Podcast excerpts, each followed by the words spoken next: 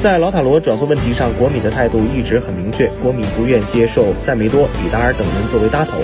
国米只想要1.1亿欧元的违约金。但据报道，国米如今改变了想法，蓝黑军团想要巴萨用格里兹曼交换老塔罗，而且另一媒体也确认了这一消息。在国米看来，老塔罗和格里兹曼是一个级别的球员，如果老塔罗去意已决，国米可以用格里兹曼瞬间完成锋线重建。不过，格里兹曼在巴萨的税后年薪是一千七百万欧元，这是国米无法承担的。法国人如果不愿意降薪的话，国米就只能期待巴萨负担他部分薪水了。当然，老塔罗是巴萨的头号目标，但如果国米要价太高的话，巴萨只能启动 B 计划，转购皇家社会瑞典中锋伊萨克。